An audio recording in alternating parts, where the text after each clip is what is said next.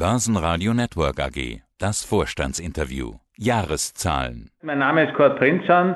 Ich bin CEO bei Lenzing seit letztem Herbst und freue mich, dass wir gemeinsam ein Interview führen.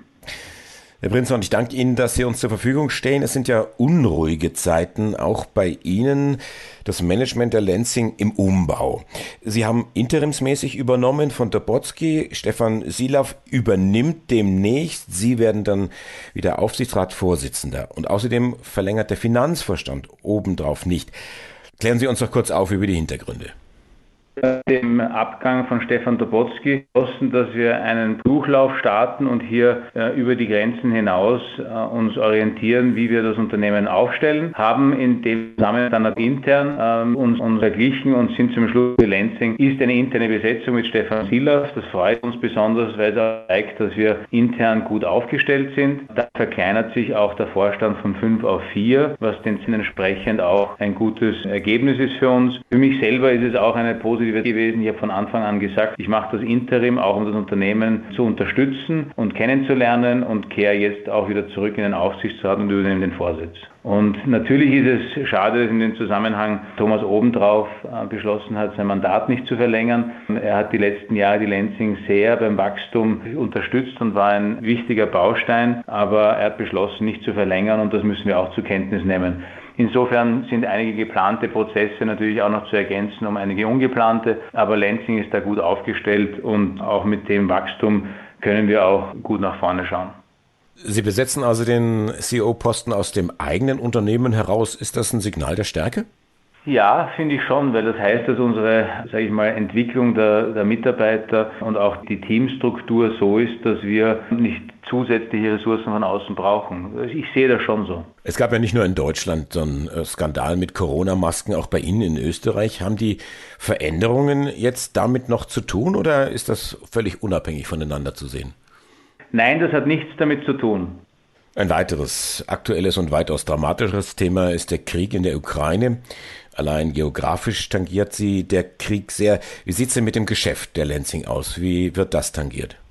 Als globales Unternehmen haben wir natürlich Betroffenheit, vor allem persönliche. Äh, wir haben Freunde, bekannte Kunden, aber auch Partner in der Region und äh, haben natürlich sofort mit Hilfsmaßnahmen auch unterstützt. Unternehmerisch ist die Betroffenheit sehr beschränkt.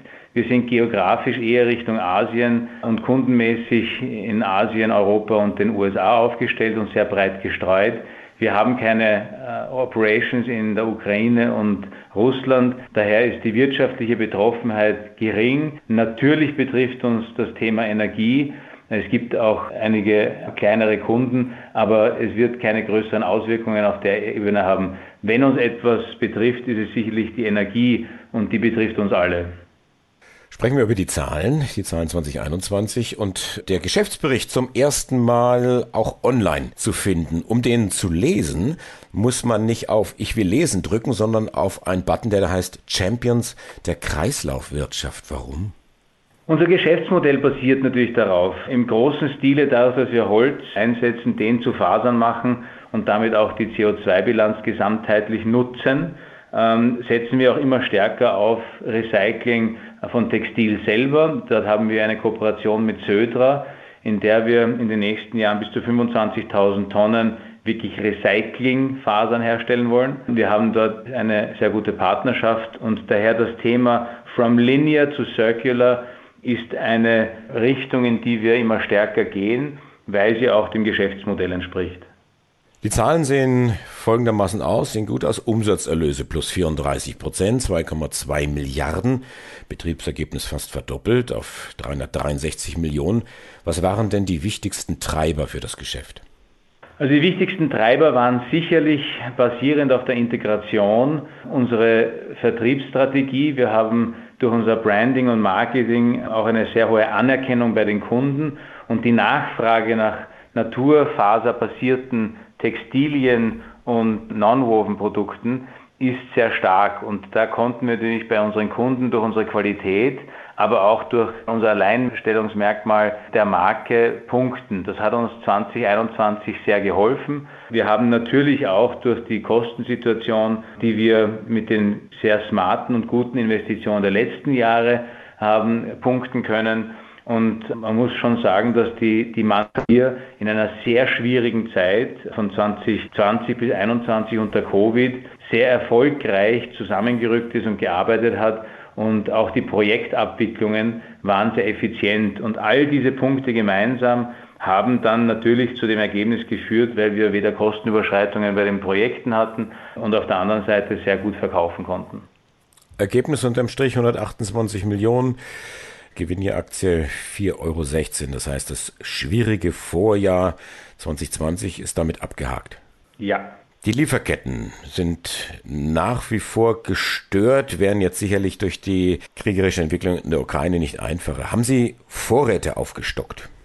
Wir haben natürlich unser Working Capital betrachtet nach Kategorien, wo wir Sorge haben. Wir haben äh, bei Holz und bei anderen Rohstoffen haben wir äh, ausreichend Lager für die Produktion.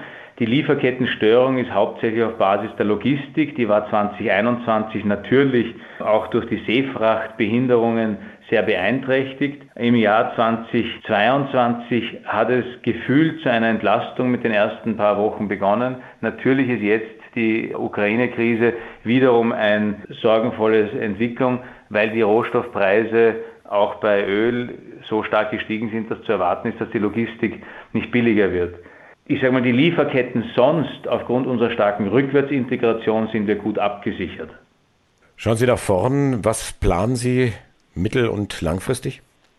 Ja, wir haben also Ziele für die nächsten Jahre, die definiert sind. Im Moment konzentrieren wir uns voll und ganz auf den Startup der Linie T3 und Brasilien. Das ist aktuell sicherlich der Hauptaugenmerk, weil dort ist auch sehr wichtig für 2022, dass wir den Startup in Thailand gut hinbekommen, der fürs erste Halbjahr geplant ist, und auch den Start-up der Zellstoffanlage in Brasilien, der ebenfalls im ersten Halbjahr starten soll. Und das ist für heuer voller Fokus auf das, neben der Tatsache, dass wir nicht das operative Geschäft äh, unserer bestehenden Werke und auch die Weitergabe der Kosten an unsere Kunden vorantreiben müssen. Was haben die Anleger davon? Free Float immerhin 45 Prozent. Was hat der Privatanleger davon? Also ich glaube mal, der größte Vorteil von Lansing ist, dass er dem Markt entspricht, nämlich nachhaltig Produkte herzustellen, die den Bedarf und den Wunsch der Endkunden decken. Und in diese Wish for Circularity kommt Lansing natürlich mit der historischen Erfahrung für Lyocell-Produktion gut hinein. Die Nachfrage ist sehr stark. Also das Basisgeschäft ist das, was, glaube ich, alle Aktionäre so positiv stimmt auf die Lansing. Dass zusätzlich auch noch die Organisationsstruktur lean und fokussiert ist, dass die Investitionsentscheidungen, die wir bisher getroffen haben, alle sehr erfolgreich sich materialisieren, gerade in 2022. All diese Messages sind für alle Aktionäre eine gute Nachricht.